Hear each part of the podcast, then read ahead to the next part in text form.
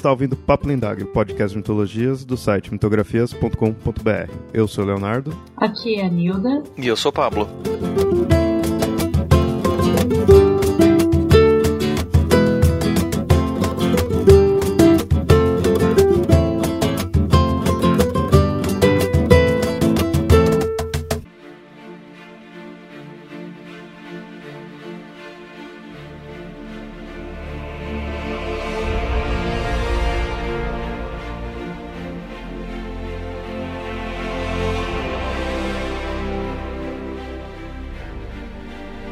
Entre o fato e a ficção, perante a história não confirmada, nasce a lenda, dando valor a nossas origens e dizendo quem somos.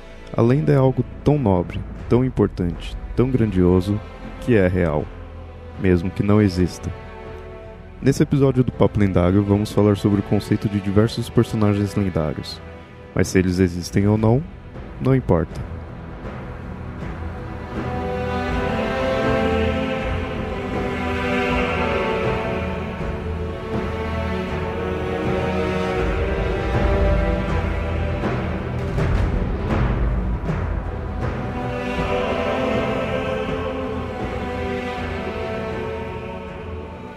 Bem, ouvintes. Vamos hoje focar no lendário, não tanto no mítico ou mesmo religioso. Vamos falar de personagens lendários, não só os personagens, em si todo esse conceito. Vocês devem se lembrar daquele episódio que é mitologia, qual nós definimos e diferenciamos o termo lenda de outros termos, como mito e religião. É comum muitas vezes você ver lenda como sinônimo de mito, e até com outras definições, mas a gente vai adotar aquela definição que a gente tem naquele episódio, sendo lenda sempre algo que tem um quê histórico ali, algo que não é necessariamente só fictício, né?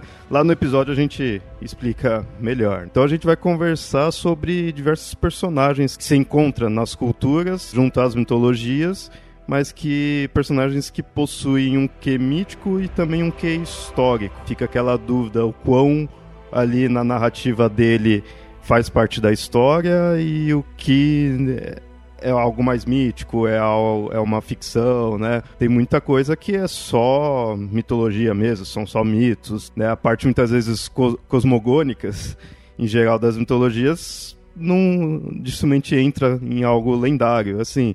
Mas o por outro lado, muitos personagens é comum você ter aquele, ó, isso daqui existiu alguém com tal nome que pode ter sido referência desse, desse mito, é, tais acontecimentos de fato tiveram na história. Então, isso que entraria como esses personagens lendários. E a gente vai conversar aí sobre esses personagens e sobre toda a importância que isso tem, toda a relação que isso tem com as culturas, da, da onde eles se encontram. E já partindo desse termo, então, lendário, né, lenda, eu fico imaginando que, por exemplo, o Rei Arthur, talvez a gente vai acabar citando bastante ele aí, porque ele é um dos que é mais conhecido por essa questão por ter toda a, a, narrativa dele lá de, da Bretanha, da, da, da Excalibur, do Merlin, tudo daí, mas ele é um, foca bastante naquela ideia, ó, provável de ter existido alguém com esse nome, com uma relação nesse estilo dessa história, não necessariamente ele ter coisas mágicas, mas ter um fundo histórico. Cornwell, né, o escritor, trabalha bastante com essa ideia. E muitas vezes quando você vê o falando do Rei Arthur nesse aspecto, você encontra pondo ele como um personagem semi-lendário. Então, aí eu fico perguntando, aí eu fico me questionando se usar a, a palavra, o termo lendário é, nesse sentido de algo com ficção e história, o termo semi-lendário eu acho que perderia a função, né? Eu acho meio redundante, né? É como falar que ele é semi-histórico também, né? Então aqui a gente nem vai dizer eles como semi-lendários. A gente vai usar o termo lendário, que eu acho interessante porque ele diferencia já do mítico, diferencia do religioso, diferencia disso daí. Ele já passa essa carga de algo me... com um pé na história, com um pé na ficção. E é interessante aqui que a gente vai falar no, no episódio a importância dessa ideia de ser um personagem lendário, o porquê das culturas terem isso. É bem comum você encontrar nas mitologias, muitas vezes relacionado a origens de locais, de cidades, de reinos, que acho que acaba validando né, ali a, a cidade. Isso que é interessante, como eu tinha falado no, na apresentação aí. Mitos cosmogônicos, que é a origem em si, não vai ser lendário. Não tem ninguém ali para você validar. Nenhuma testemunha, infelizmente, do Big Bang. Em compensação, mitos de origem de reinos você pode ter. Eu, eu acho interessante como você utiliza isso e depois do século XIX foi muito utilizado esses mitos, esses heróis é, para validar um certo patriotismo, um certo sentido de pertencimento também àquela região, àquela cidade, àquele país, dependendo do, do que você está tratando, né? Ele é o símbolo de dessa congregação de pessoas ou que moram no mesmo cidade, região, ou às vezes que defendem a mesma ideia. Então, aquilo ele serve como um ponto fixo de validação. Né? É a origem disso ou é o que fixou aquilo. Você utiliza esses personagens que acabam digamos assim, extrapolando a sua própria origem, né? Às vezes ele nem fez tudo aquilo, mas ele acaba virando um símbolo daquilo. E por isso se torna uma lenda. E é interessante que a gente vai analisar algumas histórias de algumas nações, alguns povos, você encontra uma versão histórica, em contrapartida você encontra a versão é, mítica, mas aí muitas vezes passa pro lado lendário né, também. É que nem uma que te, teria essas duas origens é a própria Roma. Roma você analisa, você tem a origem ali histórica das tribos, tudo que formaram Roma, mas você tem o lado mítico do Rômulo e Remo, né, da, da criação deles pela loba, tem todo o mito deles ali que também gera a origem de Roma. E aí você começa a mesclar a parte histórica e a parte mítica ali, você tem o, a lenda. Mas o de Roma especificamente eu não lembro o quão do Rômulo e Remo se torna lendário, assim, de fato, se você dizer que teve, né? Eu acho que não tem nada. Nada. É que, o, só, pra, só esclarecer, né, a história do Romulo e Remo foi escrito por um cara chamado Virgílio, né, um imperador romano, não me lembro qual, imperador, rei, senador, sei lá quem foi, não lembro quem, estava meio que invejoso dos gregos, que os gregos tinham grandes epopeias que contavam da origem deles, né, da, da, dos seus povos. E Roma não tinha uma história dessas. Então contratou Virgílio e Virgílio falou: Virgílio, conte a história de como Roma foi fundado. Então, basicamente, ele conta que um dos descendentes de Troia, assim que a guerra de Troia acabou, muita gente fugiu, um deles saiu e que foi Enéas, saiu e foi até essa região do Lácio, lá na, na Itália, na região das, das, das Sete Colinas, e lá o Rômulo e Remo, se não me engano, é filho e, da isso, filha de Enéas. Ele casa com alguém de uma cidade vizinha com a filha de alguém na cidade vizinha, tem uma filha e essa filha tem Rômulo e Remo. Porque Roma em si, ela é uma junção de vários povos, isso está na origem de Roma. As famílias patrícias mais importantes de Roma, elas têm a origem dela uma em cada cidade ou região ali próxima, né? Foi isso eles admitem. Então, nessa origem aí, ele coloca que vem de outra cidade mesmo e eles acabam fundando ali. Historicamente, se a gente for procurar a origem histórica de Roma, não tem nada a ver com um único fundador. Eles não têm, inclusive, nenhuma figura única, um líder que falou, vamos juntar tudo. Não, foi simplesmente povos que estavam ali naquela região que falaram, olha, a gente vai ser invadido, a gente está sendo atacado, eu acho melhor a gente se aproximar e se juntar forças, né, para evitar é, ser, ser derrotado. E começou assim, mas aí essa história foi criada foi encomendada para dar um, um, tom mítico para o surgimento da, de Roma. Esse de fato acaba dividindo o lado histórico e o lado mítico. Você não vai ter uma parte lendária aí juntando os dois. Nisso daí, eu acho que até que está bem claro. O, a origem de Roma, você consegue encontrar até uma parte histórica bem fundamentada. Isso até se você for comparar com algum dos gregos ou os nórdicos, que você não, não tem muito registro histórico, né? no caso dos nórdicos, da, nas origens. É, então, do, de Roma até que você consegue separar bem. Em alguns casos, a lenda pode até se formar por você não ter muito bem uma noção. O dos gregos, eles se prendem muito à questão de origens dos locais, das cidades deles, né, da, das cidades-estados. E aí, se você não tiver muito bem uma noção ali histórica, tem esse mito, né, do fundador ali, e o quão histórico é ou não é. Então fica dúbio por não conhecer. O de Roma, você conhecer bem, você divide bem. A história de, de Édipo, que a gente chegou a, a falar bastante já, ele conta a história da cidade, da cidade de Tebas a origem de Tebas, né? porque o Édipo ele é um dos descendentes do, do, do fundador da cidade e ali ele está né, contando dos primórdios do, da cidade. Então é uma história de origem de um povo. Só que eu acho que Édipo não existiu. Tanto é que ele é tratado como um mito o tempo todo. E você tem ali alguns, alguns elementos fantásticos que já descarta a possibilidade de, de ter sido histórico, né? Por exemplo, a esfinge. É, é, interessante perceber que, mesmo não tendo base histórica nenhuma, muitos desses povos criam suas histórias. É interessante ver que muitas das cidades gregas, por exemplo, eles elegem determinadas pessoas como sendo seus fundadores, mesmo que essa pessoa não tenha existido. Por exemplo, tem algumas cidades lá que dizem que foram fundadas por, pelo próprio Hércules, ou por um filho de Hércules. E mesmo não tendo existido, esse, essa figura, eles aceitam, né? Porque isso dá um tom diferente para a cidade, mesmo não tendo nenhuma base histórica. E isso acaba validando também a, a realeza local a elite local. No caso de Roma, que a gente estava falando, a história pode ter sido criada pelo Virgílio, a encomenda, se eu não me engano, do Augusto. Mas a partir do momento que aquela história é popularizada, provavelmente dali um século, dois, os romanos iriam, estavam defendendo aquela história como sua história de origem. Porque isso dá um certo ponto de união na cidade. Né? Os gregos também tinham isso, o que o Pablo falou sobre serem descendentes de Hércules. Numa das histórias que eu li sobre Hércules, conta que no final da vida ele foi para uma região norte da Macedônia, teve vários filhos lá que depois invadiram a Grécia, que seria a última leva de povos que invadiu a Grécia, que se não me engano são, que formou a Grécia, que se não me engano são os Dórios. Então, boa parte da realeza, dos chefes das cidades gregas eram dórios que conquistar essa cidade. Mas como eles eram descendentes de Hércules, quando Hércules foi para esse local, então você é, você aceita o rei. Quer dizer, é uma maneira de você aceitar. Você tem que você acaba criando uma história que faça sentido para que o rei seja aceito.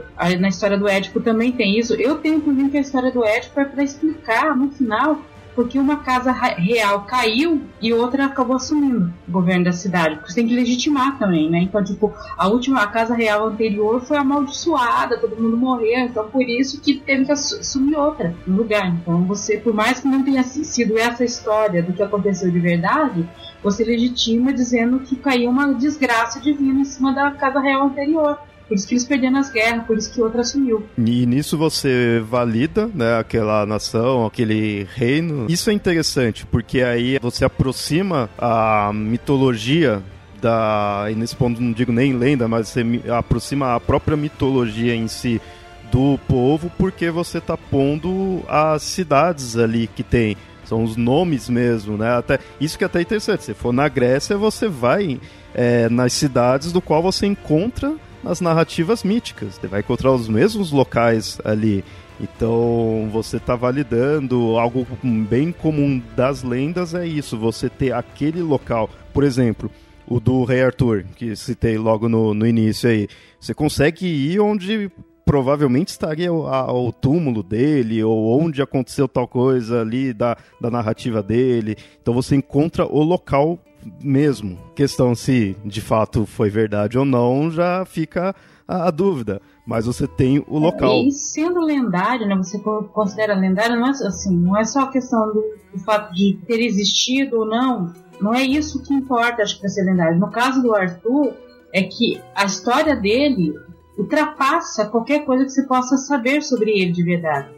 Ele pode ser um comandante romano ou um descendente de comandante romano que ficou ali na região da Grã-Bretanha quando o exército é, romano saiu de lá e por algum motivo manteve aquelas tribos unidas.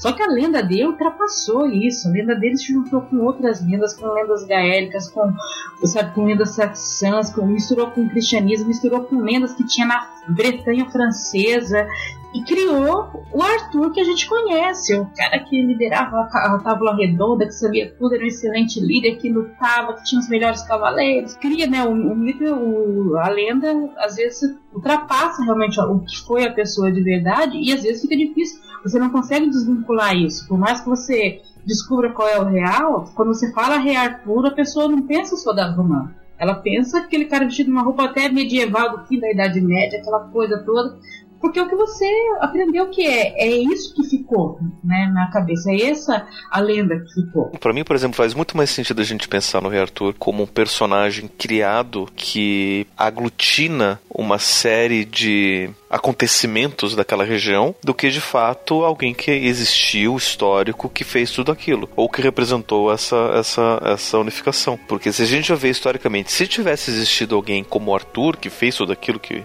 que supostamente ele fez, ia ter algum outro registro além do que do, do, do, que já existe, né? É que você não tem registro nenhum além das histórias contadas séculos depois do, do que supostamente aconteceu. Então, para mim, faz muito mais sentido, sentido a gente pensar que naquela região aconteceram uma série de incursões de povos diferentes e daí, eventualmente, você teve uma unificação geral cultural e aí acaba personificando na, na, na, na figura de Arthur por algum motivo, do que pensar que existiu alguém, né, que seja um, um general romano ou qualquer coisa assim que, que tenha feito isso. E aí, na verdade, é que está a dúvida, porque de fato não encontraram evidências da existência de Arthur. Né? A única evidência da existência de Arthur são as várias histórias de vários povos, de vários momentos, né? não só as, as oficiais, mas você tem um monte de lendas pequenas, tradições orais, referências indiretas à existência dele que mostra, olha, é bem possível que tenha existido, porque senão não, nem todo mundo teria falado sobre ele. Mas para mim, Arthur é tão histórico quanto Jesus. Ou seja, só porque todo mundo tá falando dele como se fosse histórico, não quer dizer que ele é de fato histórico. Antes que alguém venha falar assim, não, mas não teve aquela descoberta arqueológica do Monte Badon uh, na Inglaterra. Assim, teve a descoberta, foi descoberta onde esse local de uma batalha muito falada. Ponto. Isso não quer dizer que o Arthur lutou nessa batalha. Essa batalha pode ter sido muito importante e com o tempo ter sido creditada a Arthur, ou não. Mas isso não prova que ele liderou essa batalha, que prova que existiu uma batalha ali. E foi uma batalha importante que sempre foi lembrada. Agora, quem estava ali realmente já é outra questão, né? Quem estava ali liderando, você não, não pode dizer com certeza. É interessante pensar dessa forma, Pablo, porque aí eu fico imaginando que assim, você pensa, você fala de um personagem lendário, você imagina que ah, alguém existiu e aí criou-se todo, tem-se toda a narrativa em cima dele. Então, algumas coisas aconteceram, outras coisas não. Mas se partir do, no, da ideia de que nem a, a pessoa ali em si pode ter existido, foi uma junção de várias outras narrativas, outros acontecimentos, quão assim, como que eu posso dizer, lendário em si ele é ou não, porque ele não se prende nem a uma pessoa. Ele vai no máximo se prender a, acontecimentos. Então você está criando um personagem lendário em cima de ninguém, em ninguém específico, pelo menos. Você está criando em cima de acontecimentos. Entre eu contar uma história é, cronológica, é, historiográfica, e eu contar uma narrativa com o personagem, é muito mais eficaz a narrativa com o personagem. Né? Se a gente vai pegar, por exemplo, como surgiu o povo britânico. Qual que é a origem do povo da Bretanha? Toda a história historiográfica do, da origem do, do, dos povos bretões, né, Tipo, daí a gente vai falar dos ângulos, dos saxões, dos bretões, do, de vários povos diferentes, dos vários líderes, dos, das guerras e batalhas que aconteceram com eles, e daí da vinda dos, do, dos cristãos e dos, e dos pagãos, dos celtas. Cara, que história chata. Então, até mesmo por uma questão narrativa e, e de eficácia, é melhor você aglutinar tudo isso em torno de um único personagem do que contar tudo o que de fato aconteceu.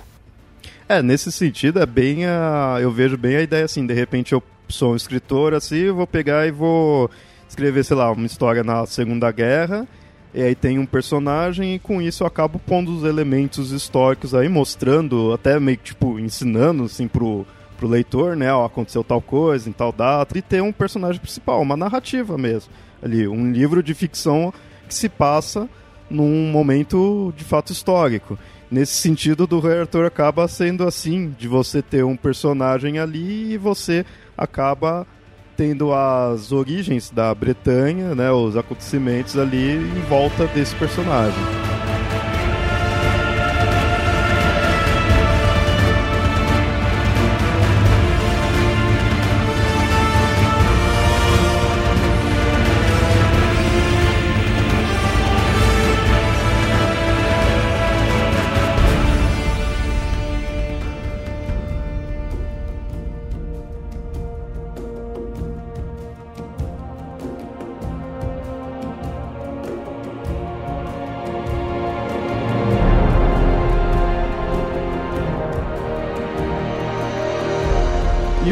Interessante desses. É, de quando se tem uma narrativa lendária, é, a gente pega isso do, do Rei Arthur, a gente pegar até, por exemplo, do, do Édipo, né, que teria algo, não que o Édipo seja lendário, mas ter uma origem de uma cidade, é, você consegue fazer uma conexão com a parte mais divina, com os deuses, mas você percebe que os deuses já começam a se afastar um pouco. O próprio Édipo, ele fala ali dos deuses, assim você tem a religiosidade, os personagens falam dos deuses, fala até que os deuses amaldiço é, amaldiçoaram, coisa do tipo.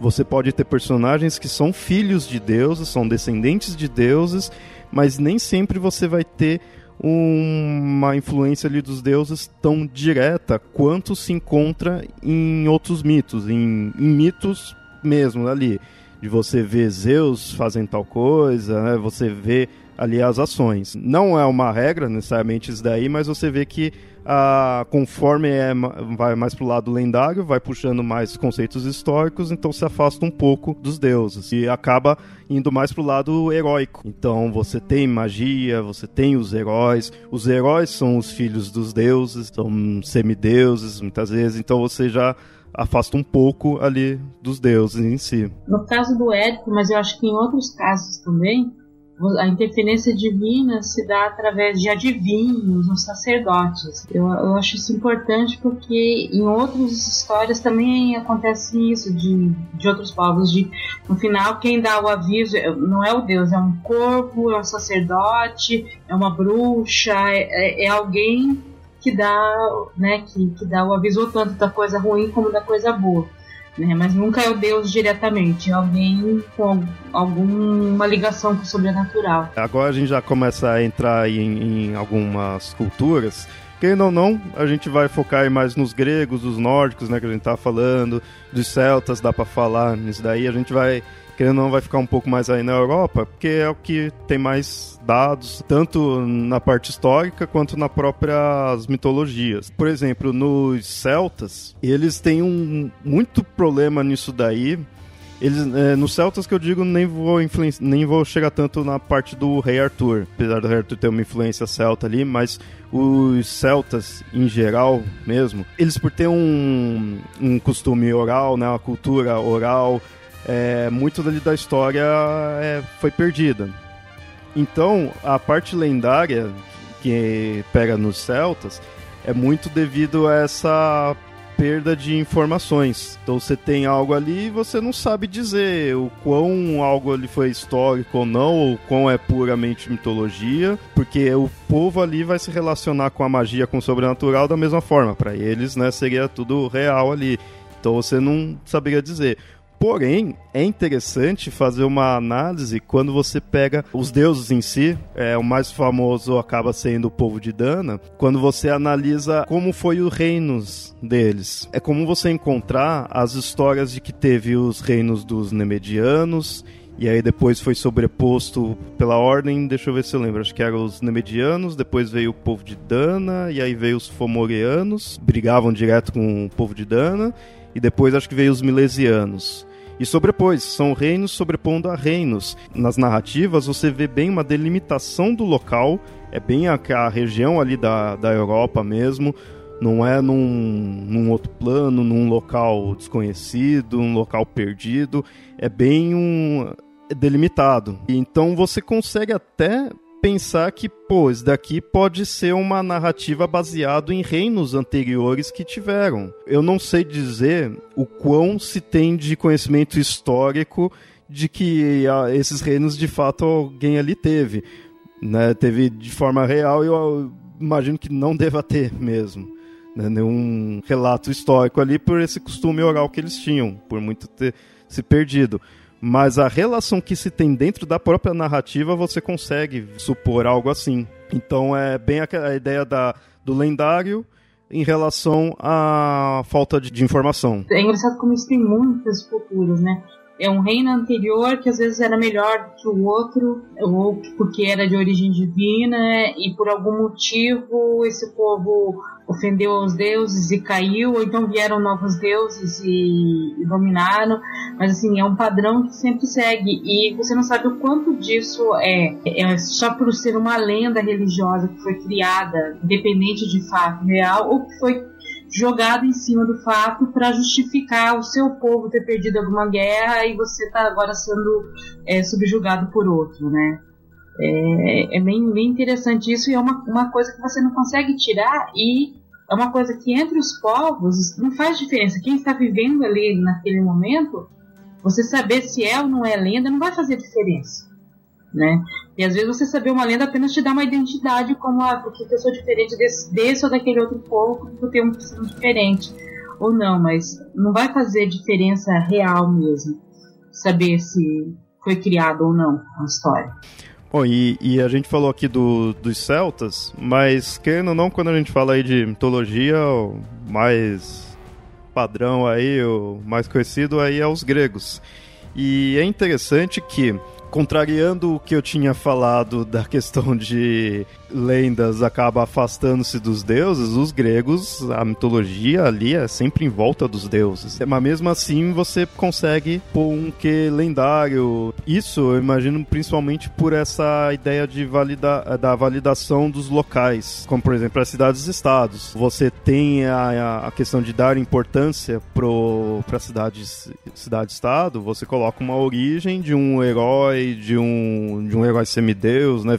De uma linhagem, com uma linhagem divina. Isso não significa necessariamente que vá ser lendário, como a gente falou na questão de Roma. Mas você já tem essa, essa ideia próxima ao conceito lendário de você colocar uma cidade ali que existe, não só que existiu, né, mas que ainda existe até, mas com um fundo com uma origem divina. Não fica pondo os deuses e os heróis num local distante. Isso é legal você analisar na, na mitologia grega, que em alguns casos você coloca alguns heróis que foram para locais bem distantes, aí acaba não falando muito bem onde que é, né? Só vai mostrando que foi distante. Do Perseu é bem assim.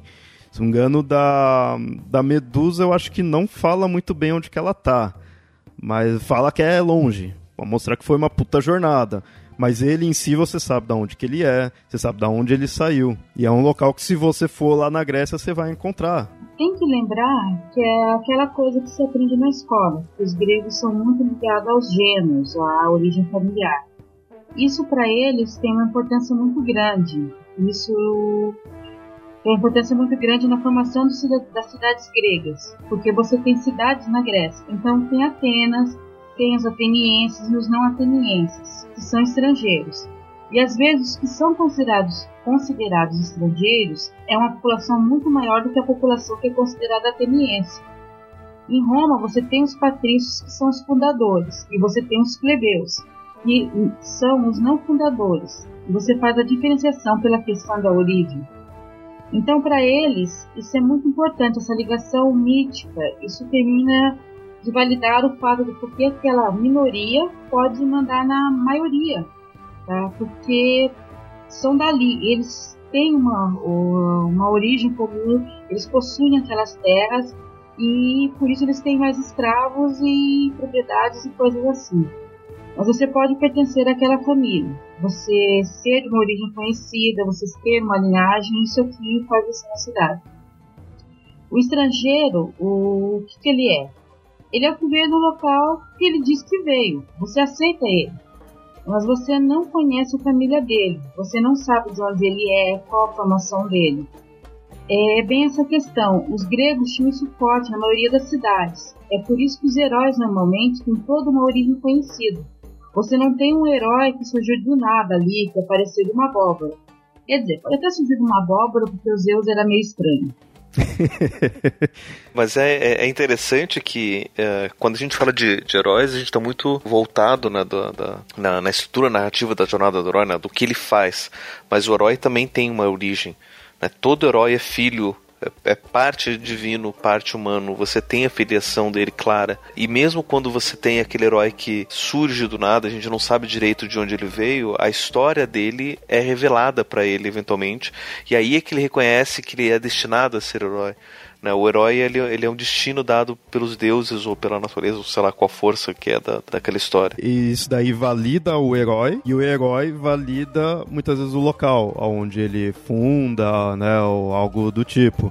É, isso é interessante. Você, a cidade ali vai pegar que acho que, por exemplo, Esparta, se não me engano, ela se dizia de origem do Hércules. Deve ter outras que também, né, se dizia de origem de Hércules, né, são várias.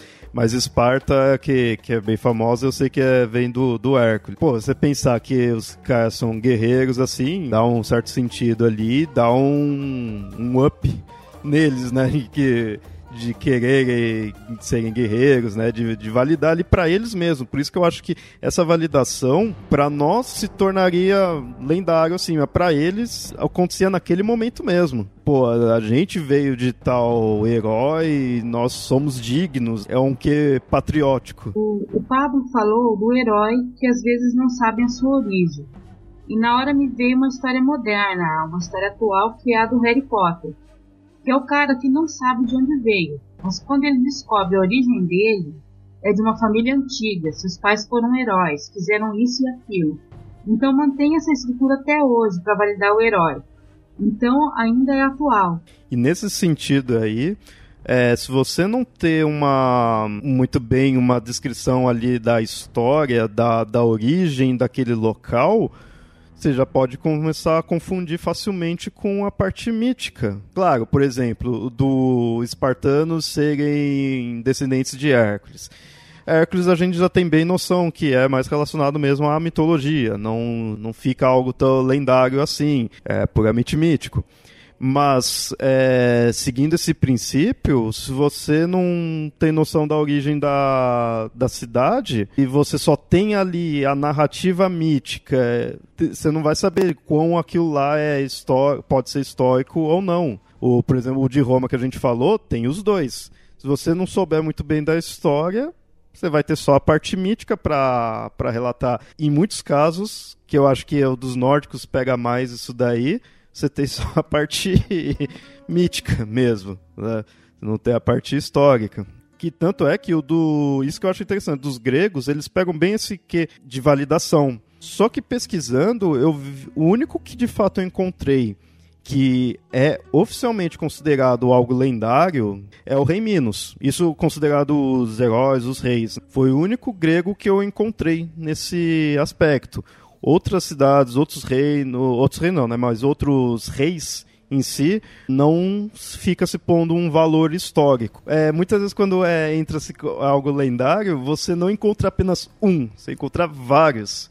O Rei Minos tem isso, o Rei Arthur que a gente falou, você pode se encontrar vários, assim, ah, pode ter sido ter relações com tal pessoa que existiu em tal época, em tal local. Porque se é uma sucessão de acontecimentos, de eventos, vai ser uma sucessão de pessoas também, né? Pessoas que existiram. Então você pode se basear em vários. O Rei Minos tem uma questão, que é uma questão não resolvida. Se seria o nome dado ao rei de Creta, ou se seria o nome de uma dinastia de Creta, se seriam vários reis dando o próprio nome ao filho para continuar, tipo menos um, menos dois, menos três.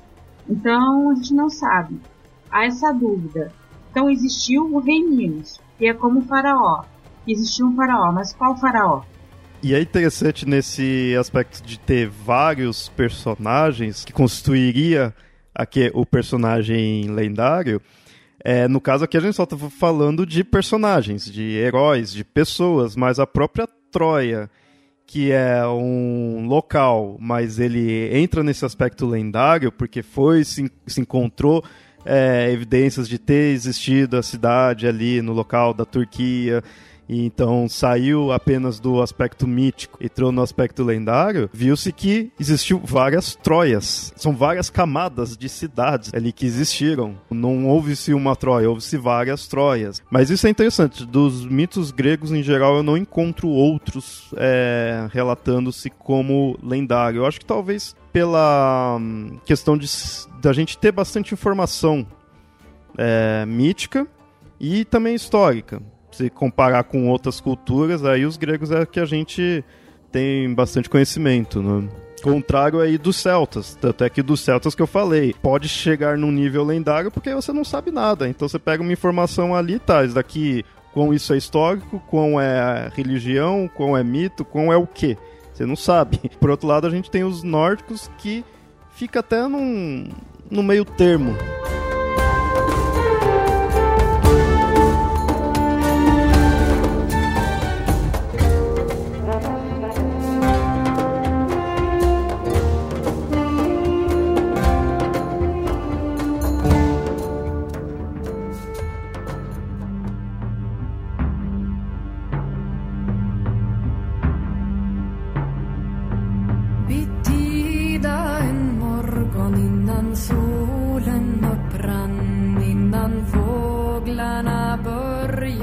Interessante dos nórdicos é que existem as sagas, mas é que muito do que se sabe dos nórdicos é o que se conheceu após as invasões vikings, que era uma época que já se tinha o cristianismo, já se tinha alguma organização. Então, mesmo que seja feudal, mas já relatava a existência deles. E os romanos também, mesmo na tentativa de conquista ou de comércio, relataram, claro que do ponto de vista deles, mas a gente encontra relatos que validam algumas lendas, alguns costumes. Você encontra mais registros históricos feitos por outros. Nesse aspecto de existir reis lendários, heróis, mas com ênfase no fato de serem reis, eu acho que culturalmente os nórdicos é os principais, pelo menos aí pela Europa, como falei, dos gregos você até consegue estabelecer que a história é o que é mito, dos nórdicos já fica mais nebuloso, mas como a Nilda falou, tem seus relatos mesmo que vindo depois. E o legal de comparar, que a gente está fazendo aqui com, com os gregos, com os celtas, é que dos nórdicos, se você for colocar enquanto os deuses estão agindo ali, você não tem muito uma delimitação de locais, é diferente dos gregos. Os gregos você vai ter que Zeus desceu em tal ilha, dormiu com tal pessoa ali, então o herói nasceu em tal local. Ou você tem a delimitação ali do local em si, da cidade-estado, mesmo com a presença dos deuses. Dos nórdicos, quando os deuses estão agindo, você já não tem muito. Por outro lado, quando começa-se os reis lendários, Aí é uma delimitação extrema. Você tem o rei da Suécia, o rei da Dinamarca, da Germânia, você tem o local ali já o próprio nome mesmo. Aí você já delimita, só que é quando tem os reis. E já não tem tanta relação com os deuses. Você vê os heróis descendentes dos deuses, né? os reis descendentes dos deuses, mas você não fica vendo os deuses ali metendo bedelho. E dos nórdicos é bem aquela ideia que eu falei, de conforme se torna lendário, os deuses vão se afastando.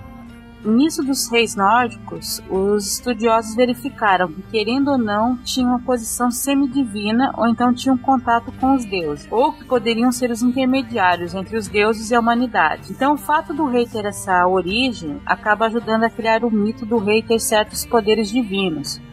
Então, se você tem relatos que certos reis foram mais venerados e até fizeram sacrifícios a ele, depois que eles morreram. Porque durante o reinado eles venceram várias guerras, as plantações foram ótimos, o povo não passou fome.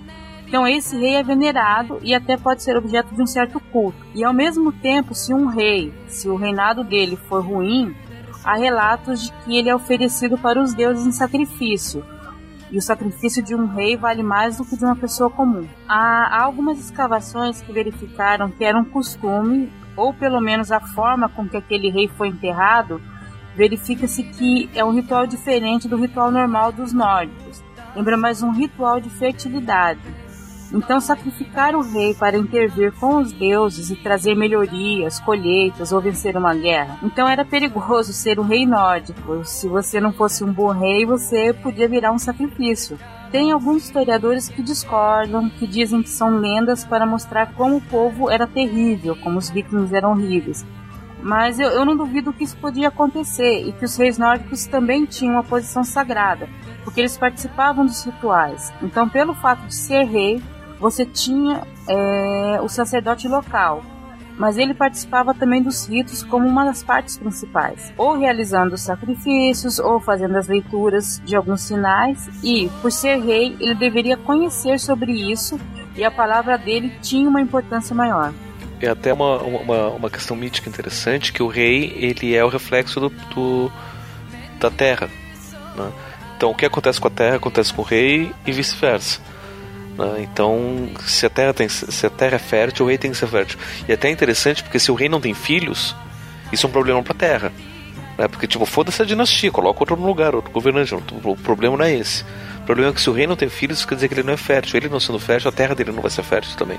Então ele não vai conseguir produzir nada. Né? E isso acaba sendo até um, é, um elemento interessante em algumas histórias. Né? A busca pelo filho, né? a tentativa de você ter isso. Tanto é que você teve uma figura histórica que foi o rei inglês Henrique VIII, que ele não conseguia ter filhos com a primeira esposa dele, e aí ele inventa o divórcio. Né? Ele, ele, ele, era católico, ele se separa da, da, da igreja católica e cria uma nova igreja, que era a igreja anglicana, para poder se divorciar da esposa, para poder ter filho com, com a amante dele. Né? Daí oficializar como esposa. Então, assim, você tem essa necessidade mítica de que o que acontece com a terra acontece com o rei e vice-versa.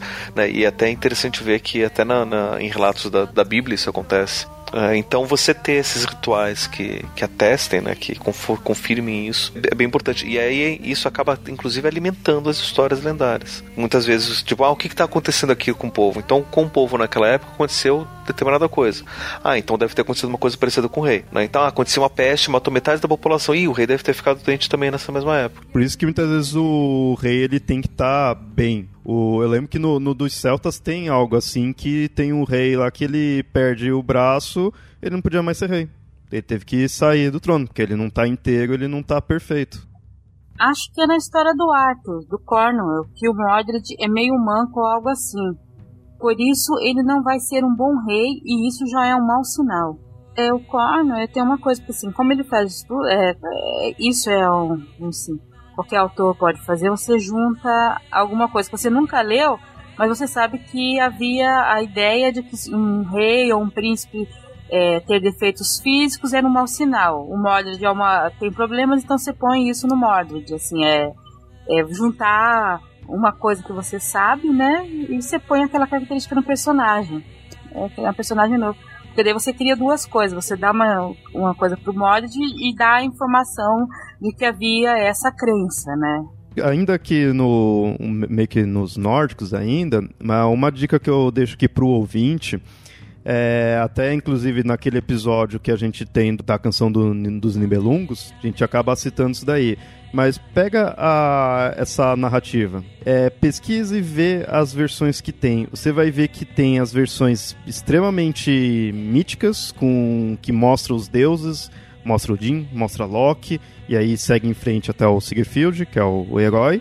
E tem outras que não mostra os deuses, e aí já começa a mostrar o rei da Dinamarca, o rei de sei lá da onde, mas tudo ali da, da Europa você já começa a ver aquela ideia que eu falei, um, dar-se ênfase no, nos reis e no, nos locais, quão mais lendário é. Enquanto tu é mais mítico, você tem ainda a participação maior do, dos deuses. É, você começa a ver essas versões, começa a comparar e você vê o que é algo lendário. E os nórdicos, como eu falei, é acho que o melhor das, dessas culturas para analisar esses conceitos lendários, porque você pega assim, ah, o rei da Dinamarca, pega um, lá um rei histórico, aí você vai voltando, ah, esse daqui ainda é histórico, aí você já volta um, opa, esse daqui já não se tem mais registro histórico, mas tem o registro mítico dele, então fica lendário ali, que tem se algumas façanhas dele, tem até meio que tipo a época mais ou menos, a casa da onde ele é, só que não se tem certeza. Eu sei que na Suécia o Érico, o vitorioso, foi é o primeiro rei histórico. Antes dele é tudo lendário. Só que assim, alguém teve antes dele. Ele, ele não é o fundador, né, até do, do reino em si. Teve pessoas antes dele, mas não se tem noção. Só que tem nome, tem façanhas, mas não sabe se é real. Então fica lendário.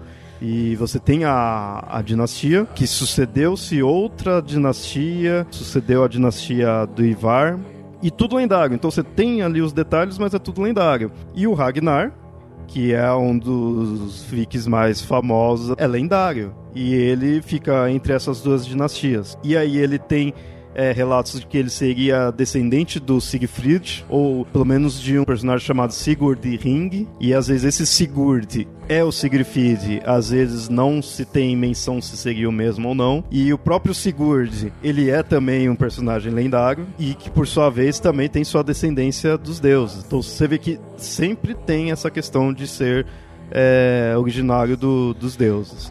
Eu acho que vai ter poucos personagens é, lendários numa mitologia, né, numa cultura que tenha assim, muita ênfase divina, que não se tenha isso. É pela própria validação que a gente falou. E do Ragnar, não acho que não precisa se estender muito aqui sobre o Ragnar, porque a gente já teve episódio, mas é legal que ele em si não se tem nada dele é, oficialmente mesmo. Só que tem-se feitos que ocorreram e que por vezes põe o mérito a ele. Ele a gente não sabe se existiu ou não. Mas os filhos dele a gente sabe que existiu. Então a gente para pra pensar, bom, se os filhos dele existiram, então o pai obviamente deve ter existido também. Então a gente aceita ele mais ou menos como histórico por conta disso, por mais que não tenha registro nenhum da existência dele. Mas os filhos dele não vieram do nada, né? Então. E uma coisa que eu acho interessante nesse do Ragnar, que assim, os filhos dele, o Ivar, o Uber, são históricos mesmo. Tem ali, tem, tem um outro filho que eu não vou lembrar o nome agora, mas existiu mesmo. O Bjorn, que é um outro filho dele, esse também já é lendário. Dele, no, o Bjorn já não tem muita noção né, de quão existiu mesmo ou não. E o Bjorn, é, muitas vezes você encontra ele sendo o filho mais velho. Até na série do Vikings põe dessa forma. É o primeiro filho, é o filho mais velho. Ou seja, o filho mais antigo. Então você pega com uma certeza maior no que é mais recente. É interessante você analisar isso daí. É aquela ideia de que quanto mais antigo, mais em dúvida você fica, né?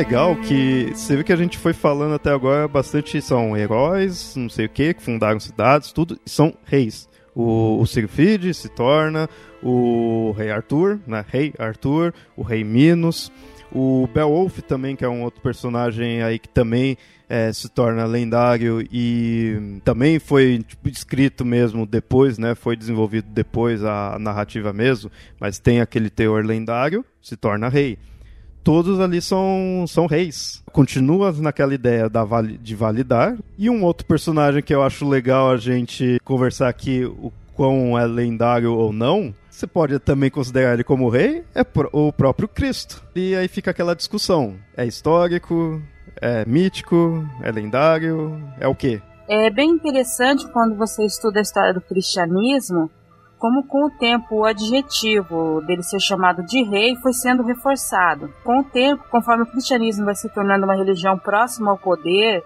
em que os imperadores e reis vão se convertendo, você vai chamando Jesus de rei, porque você tem que validar quem é esse cara poderoso. Ah, ele é o rei dos reis. E, o, e Cristo, se for ver, ele pega assim, ele veio de um deus, né, ou melhor, do deus, né? segue-se nesse conceito ainda dos heróis, tem uma origem divina, tem um local bem definido ali, até uma época meio que se definida, e, e tem-se os acontecimentos ao redor. Então, tava com os romanos. Você delimita que eram os romanos, os romanos existem, existiu aquilo lá, então você coloca ele num centro histórico. Aí fica a questão, quão histórico ele de fato é. Eu vejo que tem muita. A gente bem provável de ter aí um episódio sobre Jesus histórico, Mas eu vejo muita gente batendo o pé que não, de fato tem mesmo a parte histórica. O que, que vocês acham? Olha, eu estava pesquisando recentemente um pouco dessa questão do Jesus histórico, se Jesus existiu ou não, quais são as evidências para isso, né?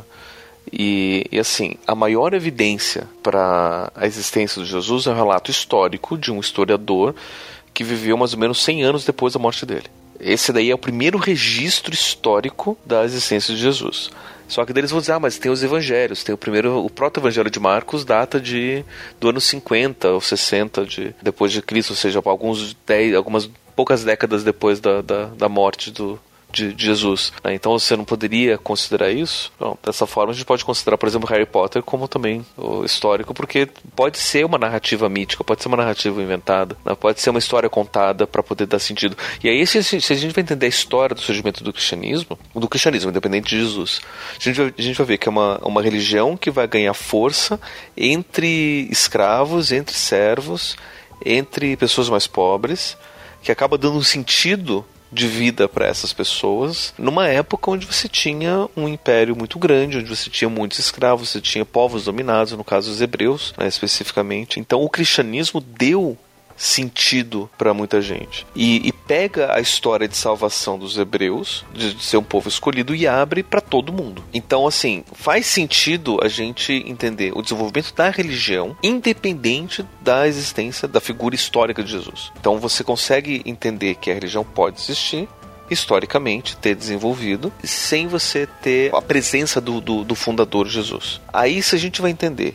a própria história narrada de Jesus, que aparece na Bíblia, ela é uma história da jornada do herói. E aí a gente vê, poxa, então, pelo menos, no mínimo, se existiu um Jesus histórico, o seu relato ele já foi transformado em lenda na hora de, de, de, ser contado. No mínimo, ele foi encaixado, né? Se existiu de fato uma figura histórica, foi encaixada ali. A narrativa dele dentro da, da jornada do herói. Só que eu acho mais plausível pensar que a figura histórica de Jesus não existiu e que ele foi criado para poder dar sentido para essa religião que estava nascendo na época. Até mesmo porque existem relatos históricos de vários messias que estavam surgindo nessa época. É isso que eu ia perguntar, se de repente né, não poderia pelo menos ter existido alguém ali que foi considerado um messias, teve sei lá, o cara chamava Brian, né? e o mais engraçado, a vida de Brian faz mais sentido histórico do que a Bíblia. É, sobre o ponto de vista do que acontecia na Judéia naquela época, o Messias, uma pessoa que se dizia assim, existir, eu acho muito plausível. Se toda a história que está nos evangelhos é histórica, é outra coisa. Mas assim, dentro do clima político que havia lá, ele é plausível. Uma pessoa que tinha seguidores, que desafiava o sistema, que chamava para si os pobres. Daí dizer que ele tem provas da existência real de Jesus, não tem mas é uma figura histórica plausível para a época. Quando você pega os evangelhos, você vê algumas contradições ali, coisas que um relata e o outro não relata. Aí quando aquilo foi criado e com que objetivo foi criado? Porque teve que expurgar uma parte da história e manter a outra? É porque não era interessante, como o Pablo disse. Com certeza vai ter gente aí reclamando que tem sim, tem esse livro aqui que mostra isso, tem não sei o que que mostra isso, mas calma que a gente vai ter um episódio mais sobre isso. É, falando de livros, tem a Operação Cavalo de Troia, que mostra que existia um viajante no tempo que foi até a época de Jesus. É, quer, quer evidência maior que isso? Eu vou dizer uma coisa que um professor me falou. A existência ou não física de Jesus o que ela muda na história? Exatamente. Nós é temos toda uma história falar. ocidental que foi construída, boa parte, a partir dessa crença. Se ele nem existiu, as cruzadas não vão deixar de ter existido. As enormes catedrais foram construídas. As guerras em nome da fé, ou usando isso como desculpa, não vão deixar de ter existido. O que mudaria muito a fé é descobrir que ele não só existiu, como também ele escreveu todas as, co as coisas que pregava, e isso diverge do que a gente aprendeu. Aí sim daria um nó na cabeça de muita gente. Pensa, você pega um livro lá escrito por Jesus e, ai, nossa, o que ele pregava não é o que está no Evangelho, o que, que eu faço?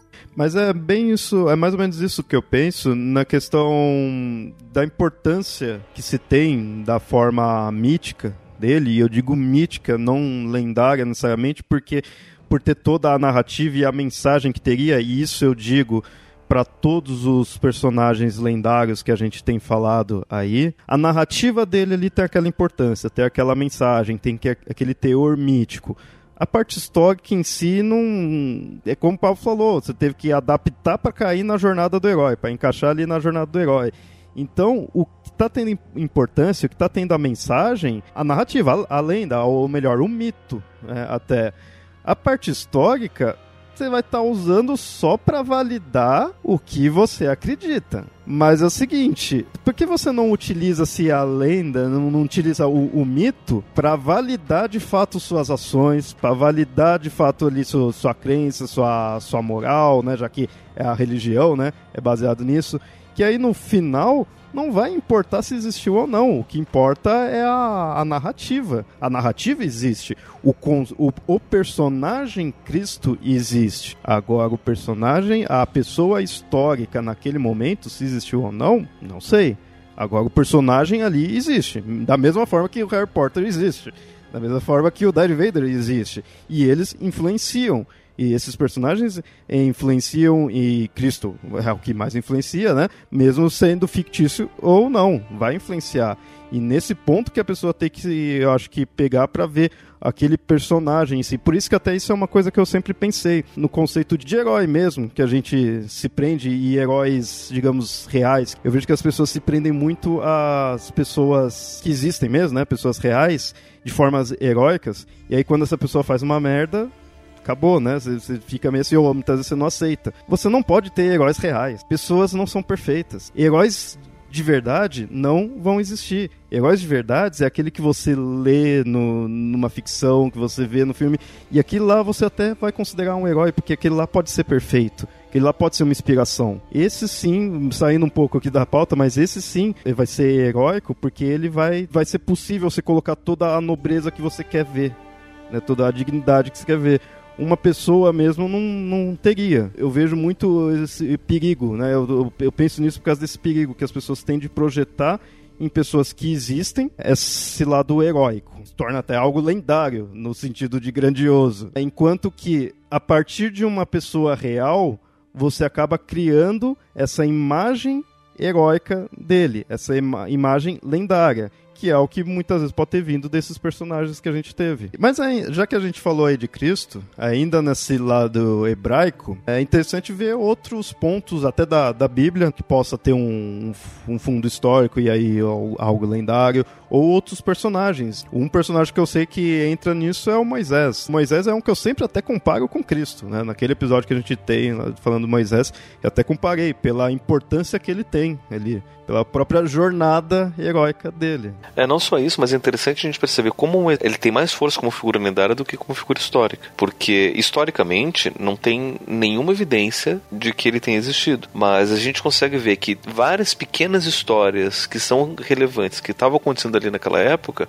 acabam sendo aglutinadas na história de Moisés. E é por isso que eu digo que se, a gente compara Jesus com Moisés, ou Moisés com Jesus, a gente pode ver que Jesus faz muito mais sentido sendo mítico, né, sendo lendário, do que sendo histórico. Porque historicamente você não vai ter evidência. Né, historicamente vai ser uma história muito pobre, até, né? Porque se ele foi para ter tanto impacto quanto teve, né, ele deveria ter tido outros relatos, outras evidências, algumas outras coisas do que a gente tem, né? Além de, diferente disso que a gente tem mas é, acaba sendo relevante para uma história que justifica que, que dá sentido pro, pro, pro povo. E como sentido ao povo é forte. Eu, eu lembro quando no episódio do Moisés que eu pesquisei, eu fui pesquisando sobre ele ali, eu me espantei de ver como ele, você consegue fazer essa analogia com Cristo e como ele é importante no quesito da mensagem dele. Né? Só que essa analogia com Cristo que a gente faz não é porque um está baseado no outro, mas sim porque os dois estão baseados na mesma estrutura arquetípica, mítica do herói. Moisés, você acaba conseguindo pegar algumas coisas dele, da narrativa dele, que são históricas, não da existência do Moisés ou do Êxodo, mas eles fazem referência aos faraós e a dinastias que realmente existiram. Você tem várias evidências de que os povos vindo da região de onde seria Jacó, José, e todos os mais moravam, que realmente havia uma parte muito grande desse povo no Egito. E na história de Moisés, acho que no final dela, há uma história de um faraó que mandou apagar todos os registros da existência deles. Aí você pensa, ah, mas os egípcios registravam tudo, eles não iriam fazer isso. Só que, lendo sobre Akenaton e a família dele, eles mudaram para uma cidade específica chamada Amarna. E lá era a sede deles. Quando houve toda uma restauração aos cultos aos deuses antigos, o faraó que assumiu mudou para outra cidade e determinou que se esquecesse daquela cidade. Então, assim, não apagou os registros, mas aquela cidade não era mais frequentada, não tinha mais comércio, ela tinha sido abandonada. Então, poderia existir esse hábito de tentar apagar a existência histórica de alguém. É apagar, tipo, ninguém mais vai para lá, para tentar esquecer da memória. Então você tinha esse hábito, era plausível. Agora, toda a narrativa do povo ficar 40 anos no deserto ser, ser plausível, aí é outra coisa. Só tem que tomar um certo cuidado de não usar isso como uma validação de 100% do que está ali, como uma vez eu já vi, tudo bem que era um vídeo, era religioso mesmo, então natural de ir por esse caminho. Mas eu lembro que acho que era os Hititas, se não me engano. Não vou ter certeza agora do povo. Mas era um povo que. Que eu lembro que o cara tava até falando. Ah, que o pessoal da história não considera a Bíblia e que não sei o quê, mas olha só. Eles achavam que os hititas era apenas, acho que uma tribo, era um povo pequeno. E na Bíblia que mostra que houve sim o império dos hititas, que não sei o quê. E aí agora os cientistas ali, os pesquisadores, arqueólogos, tudo pesquisaram e encontraram de fato, olha só, é, aparentemente teve sim um império. Ó, então a Bíblia está correta. A Bíblia pode ser usada de forma histórica. Não é bem assim. Você não vai validar ela totalmente. Provavelmente o cenário aconteceu de fato você tem evidências históricas. Inclusive, esse é um recurso narrativo utilizado. Bernard Cornwell é um dos maiores escritores vivos hoje que faz exatamente isso. Ele pega qual cenário histórico, com evidências históricas aconteceu, e ele cria uma ficção completa, completa baseado em cenários históricos, inclusive com personagens históricos situados dentro da sua ficção. Mas o que ele está escrevendo é ficção, tirado da cabeça dele. Né? Então, assim, é, é, a, a própria Bíblia ela tem isso.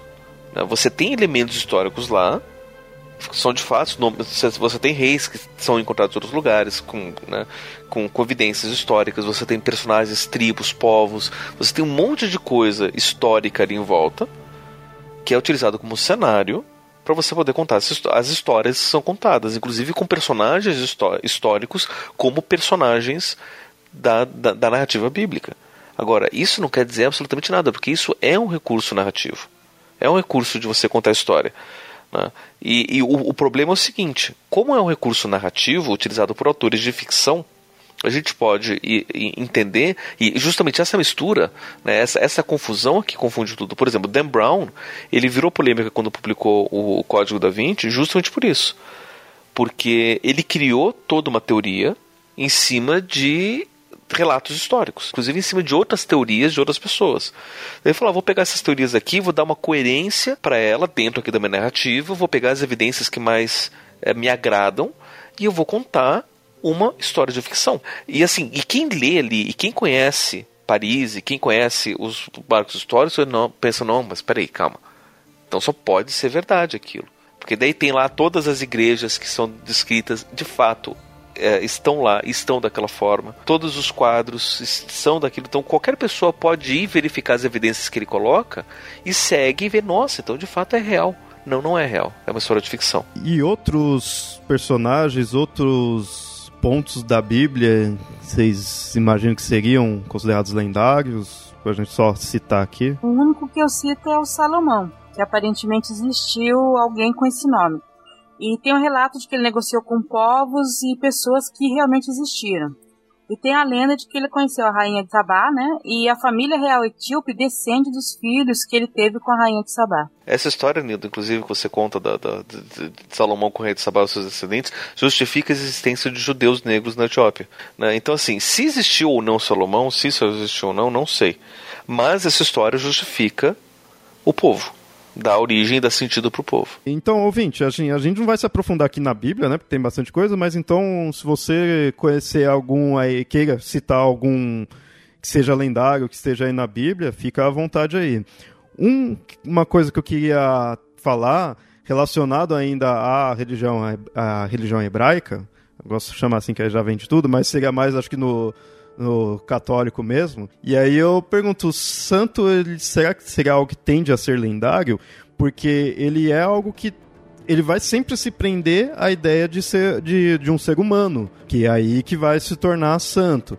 E de repente isso pode hum, ser ah, mais uma vez aquela coisa da valorização, da validação. Você pegar ali um bispo, um padre ou sei lá quem histórico que teve um feito ali para marcar e aí você identifica ele. Para ser considerado santo, você tem que reconhecer e comprovar com evidências dois milagres atribuídos à intercessão desse santo. E, e, hoje em dia a maioria dos milagres são relacionados à cura. Durante a história da Igreja Católica, você tem um monte de relatos que são meio dúbios. É, a maioria dos, dos santos católicos eles são mártires. Isso quer dizer o quê? Que eles morreram por causa de sua fé. Mas então os santos eles tendem a ser históricos, a terem existido? Sim, sim, sim, sim, com certeza. A, a, grande maioria, a grande maioria dos santos, você tem registros históricos da existência deles. Né? Não foram figuras tiradas do, do, do, do chapéu né, por, por, qualquer motivo. Você tem alguns outros que você não sabe direito se existiu ou não, né? Ou cujas histórias, cujas narrativas, elas são floreadas de tal forma que você questiona né, o que, que de fato isso aconteceu não, mas a grande maioria dos santos, de uma forma geral, são personagens históricos. Né, e você tem registro. Isso daí a Igreja Católica ela conseguiu fazer muito bem. Né, e eu não sei por que ela fez, começou a fazer isso, mas ela começou a ter registros muito detalhados de tudo o que estava acontecendo. Né, talvez por conta da, da, da, da, própria burocracia de Roma, eles pegaram isso daí e começaram a organizar. É claro que você tem santos que só foram canonizados porque a família era influente. Você não consegue achar muita santidade na vida da pessoa. Mas tem santos anteriores ao ponto do cristianismo ter se tornado uma religião oficial.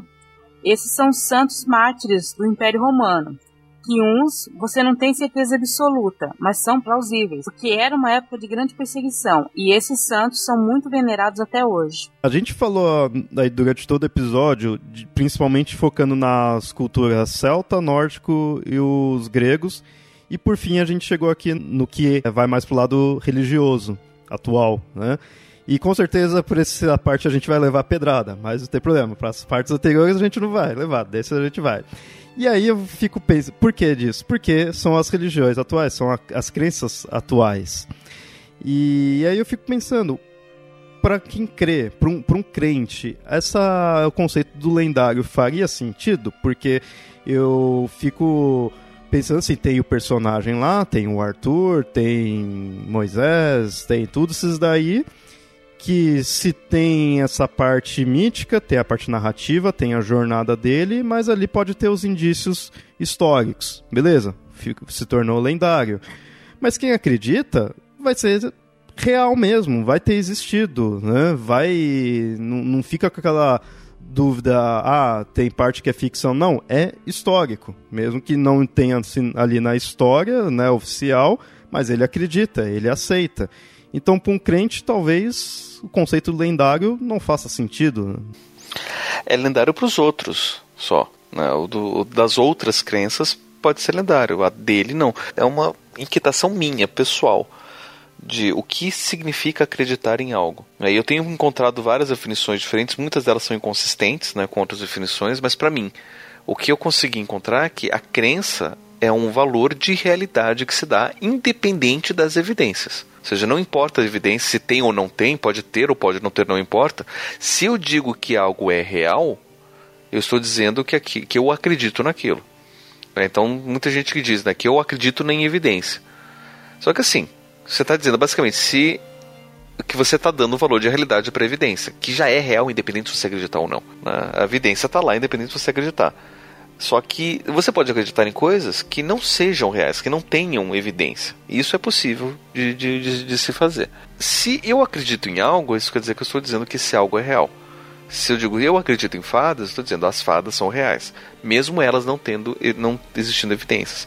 Se eu digo eu acredito em rei, no rei Arthur, eu estou dizendo que o rei Arthur é real. Se eu digo que ele é real, eu digo que ele existiu de fato, como eu e você existimos aqui na nossa realidade. Então, eu estou dizendo, sim, em outras palavras, que esse personagem que eu estou é, jogando para o passado, ele teve uma existência histórica. Se eu, se eu digo que eu acredito nele. Né? É, é uma, em outras palavras, estou dizendo isso. Só que eu estou dizendo que eu, se eu digo que eu acredito nisso, eu estou dizendo também que esse, esse personagem existiu. Eu estou dando a realidade para ele, independente de existir evidências que justifiquem isso ou não. Porque assim, ninguém aqui vai dizer, ah, eu acredito que Dom Pedro I existiu. Porque a gente sabe, tem evidências para isso. A gente basta ir nas, nas, nos registros históricos, ver, ver as bibliotecas, a gente sabe que existiu. Tem evidência para isso. Independente de você acreditar nisso, não está lá. Agora, se você vai dizer que você acredita e a crença acaba sendo muito, muito mais importante, se você não tem tanta evidência que corrobore. Então, o conceito de lenda para alguém que acredita só é lenda para o outro. Então, para alguém que não é cristão, por exemplo, ele pode dizer que Jesus é lendário. Ou Buda, por exemplo, pode dizer que Buda é lendário, que Buda não fez tudo aquilo que ele disse que fez. Ele não conseguiu ficar, sei lá quanto tempo de jejum embaixo de uma árvore. Jesus conseguiu ficar 40 dias no deserto, em jejum. Buda não. Né? Buda a gente não sabe se existiu ou não. Apesar de existirem mais evidências para a existência de Buda do que de Jesus. Mas isso não vem ao caso. Então, para o outro, a história do outro ela pode ser lendária até mesmo mítica e dizer não não aconteceu é só uma, uma, narrativa falsa que não é baseada ou seja falsa porque não é baseado em, em, fatos reais não é baseado em evidências. Eu fico pensando é, como eu há um bom tempo eu já eu sou um descrente digamos assim então eu não teria muito dessa noção mas eu fico pensando se um crente ele não poderia né o crente na divindade em algo do tipo se ele não poderia aceitar as narrativas sagradas como metáforas e assim, então aceitar que, ah, de fato isso daqui não existiu. Não, não, ou então no máximo, ah, não, existiu alguma coisa ali, mas não tem toda essa parte, nem necessariamente sobrenatural, mas toda essa metáfora, toda essa narrativa dá sentido e me completa, assim, sabe? Então ela, ela é importante para mim. Então eu sigo isso, não necessariamente na existência da divindade mesmo, que aí eu acho que já é algo bem né, forte, mas vai, eu, eu acredito em Deus, eu sou sigo a, a, as coisas da Bíblia ali, na Bíblia eu vejo que tem as narrativas que tá. Isso daqui não deve ter existido, eu não imagino que isso não existiu, mas isso é importante, isso aqui tem uma mensagem. E eu sendo crente, sabe? Eu, eu penso de repente não teria algo assim. Adê, deixa eu, eu, eu, complicar você, a sua situação um pouco mais. Partindo dessa sua premissa, você diz eu acredito em Deus. O que, que significa dizer eu acredito em Deus para esse personagem que você criou? Que Deus existe, certo? É, então você está dando uma existência para Deus, independente de, de, de existir evidência ou não, certo? Agora, se você aceita que Deus existe, mesmo não tendo evidências, mas todo o resto é metáfora, né? O Gênesis é metáfora, o dilúvio é metáfora, Jesus é metáfora. Deus também não poderia ser metáfora? O que, que separa uma crença real de uma aceitação de uma história metafórica? E para complicar ainda mais, se as coisas são metáforas, são símbolos, são alegorias, são o que, que a gente quiser colocar lá, por que Deus é real? Zeus, Thor, Odin, Mitra, uh, Shiva não são reais. Qual que seria a linha demarcatória para isso? Porque assim, eu aceitar que Deus, o Deus descrito na Bíblia, é real, é justificado porque Jesus, filho dele, é real, é justificado porque todos os personagens bíblicos antes dele, né, todos os profetas, todos os milagres, todas as histórias são reais, logo Deus é real. Inclusive, se a gente pegar aquela história narrada do, dos bastidores Deus, no começo o, o, dos hebreus você não tinha um monoteísmo claro. Né? Você tinha um, uma monolatria. Né? Você aceitava todos os deuses, cada povo tinha o seu deus, e os hebreus tinham um deus que não era nomeado, né? Que daí a gente viu que era herança de, de El e de, de outros vários deuses, né? Mas a princípio não era um deus nomeado. E chegou o um momento que você tinha né, uma disputa: qual deus de qual povo é o real? Porque você dá, ah, o meu deus é mais forte que o seu. Começa assim, né? O meu deus é mais forte que o seu, mas depois o meu deus existe, o seu não. E, e aí você começa a ter essa a criação de um, de um monoteísmo surgido de uma monolatria. Então, nesse sentido, por que esse é real e os outros não são? E aí você tem essa questão de você acreditar em Deus depende justamente de você ter essas evidências outras que justificam. Né? Então eu não estou partindo um pressuposto de que ah, são vários deuses logo e o meu é o mais forte. Não, estou dizendo que o meu é o único real. Os outros são falsos. Né? E por algum motivo né, essa história foi mal contada até o momento que eu aceito que meu Deus é, é, é, o, é, o, é o único. Mas por que isso e não o resto? Então, eu vou ter que agora sair desse papel de crente e vou ter que rebater essa dúvida, essa, esse questionamento para o ouvinte, porque de fato é, esse questionamento que você fez, Pablo, é a forma como eu penso também. E é um dos motivos da forma como eu pensar de não ter crenças assim. Então, não daria para eu responder. Então eu rebato agora para você, ouvinte. É para ver como é a forma da, da sua crença.